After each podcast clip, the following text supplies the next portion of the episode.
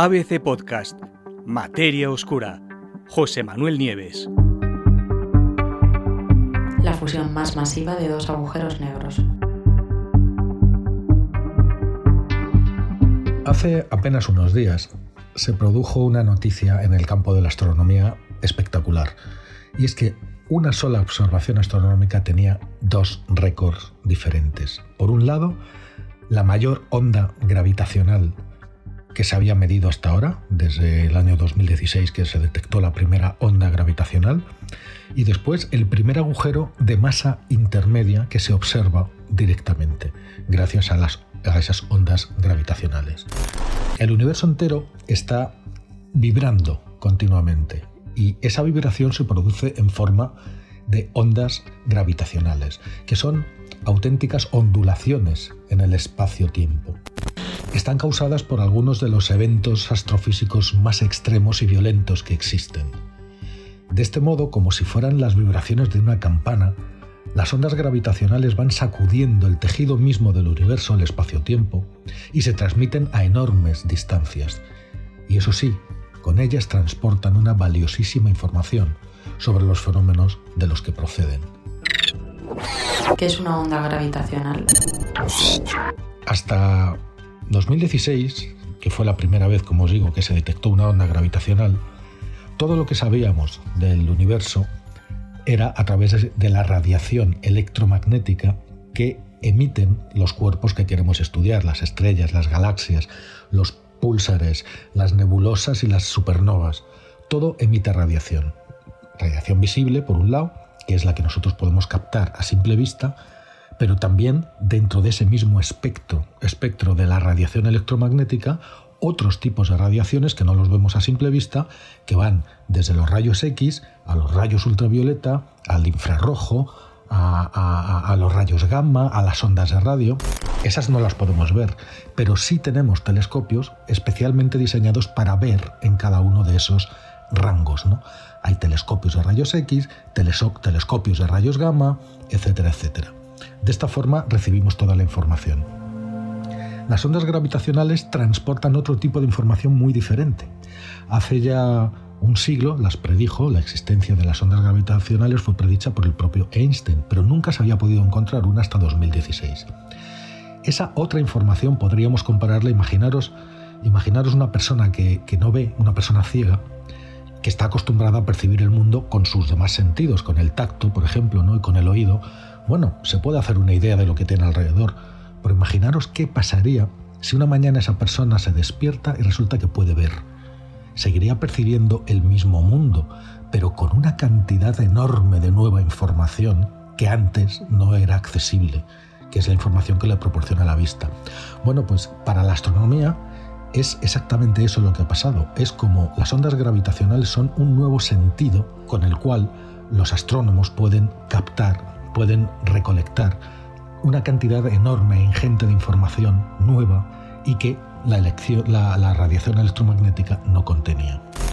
Somos capaces de detectar eh, los, fenómenos más violentos porque la tecnología todavía no es lo suficientemente fina como para, como para detectar los, los fenómenos más suaves. Todo emite ondas gravitacionales, todo lo que tiene masa, la Tierra, el Sol, nosotros mismos emitimos unas pequeñísimas ondas gravitacionales. Pero claro, no tenemos instrumentos, no tenemos instrumentos para captar esas infinitesimales ondas gravitacionales. Solo podemos captar las más violentas, las que producen los mazazos más fuertes, y no hay nada más fuerte que el mazazo en el espacio-tiempo que produce la fusión de, unos, de dos agujeros negros o la fusión de dos estrellas de neutrones, que es el núcleo pequeño y muy denso, muy comprimido, lo que queda de una estrella que ha explotado. Bueno, pues resulta que los investigadores que se dedican a a las ondas gravitacionales hay dos grandes observatorios, uno en Estados Unidos que se llama LIGO, que en realidad son dos a 3.000 kilómetros de distancia, pero que funcionan como uno solo, y otro en Europa, en Italia, que se llama Virgo. Como son los más grandes que hay, se han unido y, varias universidades están trabajando para, para, para recuperar los datos y para estudiar los fenómenos que eh, estos mm, estos detectores combinados detectan. ¿no? Bueno, pues esta colaboración internacional de varias universidades ha conseguido encontrar una señal que es la, a todas luces es la mayor fusión de agujeros negros que se ha observado hasta ahora. El producto de la fusión, ni más ni menos, es un agujero negro que tiene una masa estimada de 142 veces la masa del Sol. Es, por lo tanto, la primera detección clara y sin, vamos, eh, sin duda ninguna, de uno de los llamados agujeros negros de masa intermedia. Una categoría de agujeros negros que está justo entre los de masa estelar, ahora os contaré, y los agujeros negros supermasivos, mucho mayores, que están en los centros de la mayoría de las galaxias. Eh, la señal fue absolutamente extraña y extraordinaria y puso a los investigadores sobre la pista de que algo distinto tenía esa detección con respecto a las otras que se han hecho desde el año 2016. ¿Qué tiene de extraño esa señal? Para empezar, la señal mm, bueno, consistía en cuatro vibraciones muy cortas y una duración extremadamente breve, a menos de una décima de segundo. Eh, consiguieron eh, rastrear el origen y se encuentra, o sea, se produjo a 7.000 millones de años luz de distancia. Es decir, un momento, hace 7.000 millones de años, en el que el universo tenía la mitad de su, edad, en el que la Tierra ni el Sol ni siquiera habían empezado a formarse. En ese momento se produjo esa fusión de agujeros negros, ese mazazo, y las ondas gravitacionales que produjo empezaron a expandirse a la velocidad de la luz y tardaron 7.000 millones de años en llegar hasta aquí. Mientras hacían ese viaje, nació el Sol, nació la Tierra, la Tierra se enfrió, se formó vida, nacieron y murieron los dinosaurios, en los últimos minutos eh, nació el ser humano, evolucionó tecnológicamente y construyó un detector que, ¡fum!, prácticamente, bueno, pues que es el que las ha detectado en este momento. Esa señal además es distinta de otras fusiones agujeros negros más pequeños captadas antes. ¿no?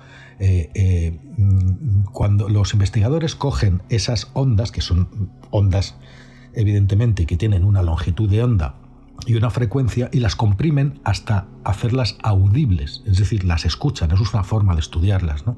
Y el resto de las ondas que se han visto hasta ahora se parecen más como a chirridos, ¿no? con picos, una especie de chirridos, y eso es lo que normalmente se detecta.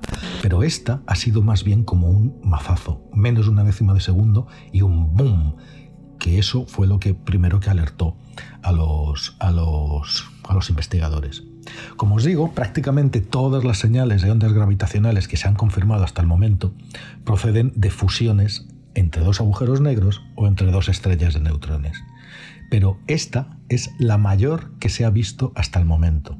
Y su origen es la fusión, como estamos hablando, de dos agujeros negros que tenían mm, uno tenía una masa de unos 85 soles y la otra unos 66 soles. Eh, el equipo de Virgo, de Iligo, los detectores, también comprobó que a medida que los dos agujeros negros se iban acercando entre sí, es decir, eh, cuando se capturaron gravitatoriamente el uno al otro, empezaron como una especie de danza espacial, ¿no? girando cada vez más rápido en espiral uno hacia el otro. ¿no? Bueno, pues eh, cada vez que se acercaban y giraban rápidamente sobre sí mismos, eh, los ángulos de rotación no estaban alineados con los ejes de sus órbitas. Eso quiere decir que daban giros desalineados, como los que puede dar una peonza cuando está a punto de pararse. Y eso causaba que las órbitas se tambalearan y al mismo tiempo que ambos giraban cada vez más frenéticamente en espiral, uno alrededor del otro, hasta que se fusionaron en el agujero negro eh, mayor. ¿Por qué es tan especial ese agujero negro? Primero son los mayores que se han detectado fusionándose con gracias a las ondas gravitacionales. Y sobre todo, todos los agujeros negros que, como que conocemos hasta el momento, todos ellos, pertenecen a dos únicas categorías o tienen dos rangos muy bien distintos de masa. Están los agujeros negros de masa estelar, que no superan las pocas decenas de masas solares y que se forman durante la explosión de estrellas como supernovas, de estrellas muy masivas o con el colapso de estrellas muy masivas. Y luego están, en el otro lado, los agujeros negros supermasivos, que son los que están en los centros de las galaxias. Y esos sí que son grandes. Sus masas van desde cientos de miles de veces la masa del Sol hasta miles de millones de veces la masa del Sol. Fijaros que hace apenas un mes se detectó uno gigantesco que tenía 40.000 millones de veces la masa del Sol. Tenemos los de masa estelar que son pequeños y los gigantescos que son los supermasivos. Pero ¿y en medio? ¿Qué es lo que hay? El problema es que no tenemos ningún, ninguna explicación para agujeros negros de masa intermedias, es decir, no sabemos cómo podrían formarse ese tipo de agujeros. Tanto es así que muchos investigadores pensaban que sencillamente no existían agujeros negros de masa intermedia. Se lleva muchos años eh, eh, intentando localizarlos y ahora por fin se ha encontrado uno. Es decir, los que pensaban que no existían ahora se encuentran con uno de frente y lo que tienen es la tarea de explicar cómo eso que ya lo han visto ha podido llegar a, a existir. ¿no? Hay algún tipo, hay alguna explicación, ¿no? Algún intento de explicación para esto, ¿no? Pero eso hay que comprobarlo. Podría ser que estos agujeros de base intermedia tan grandes, ya que no pueden haberse formado por el colapso de una estrella, pues sean el resultado de fusiones agujeros más pequeños, pero eso está por comprobar. Y claro, luego está también, existe, aunque es pequeña, la posibilidad de que realmente se trate de otra cosa, de una cosa que aunque los astrónomos están prácticamente convencidos de que efectivamente la única explicación posible para esta señal tan extraña es la fusión de dos enormes agujeros negros, pues también podría ser eh, haber sido producida por algo completamente nuevo y desconocido. Esto es lo que tienen que explicar en los próximos meses y en los próximos años. A esto se van a dedicar y, claro, mientras tanto intentarán buscar más agujeros negros de ese mismo tamaño para eh, conseguir elaborar una teoría y sobre todo para intentar eh, eh, explicar de una vez cómo se pueden formar estos objetos oscuros y ciertamente misteriosos.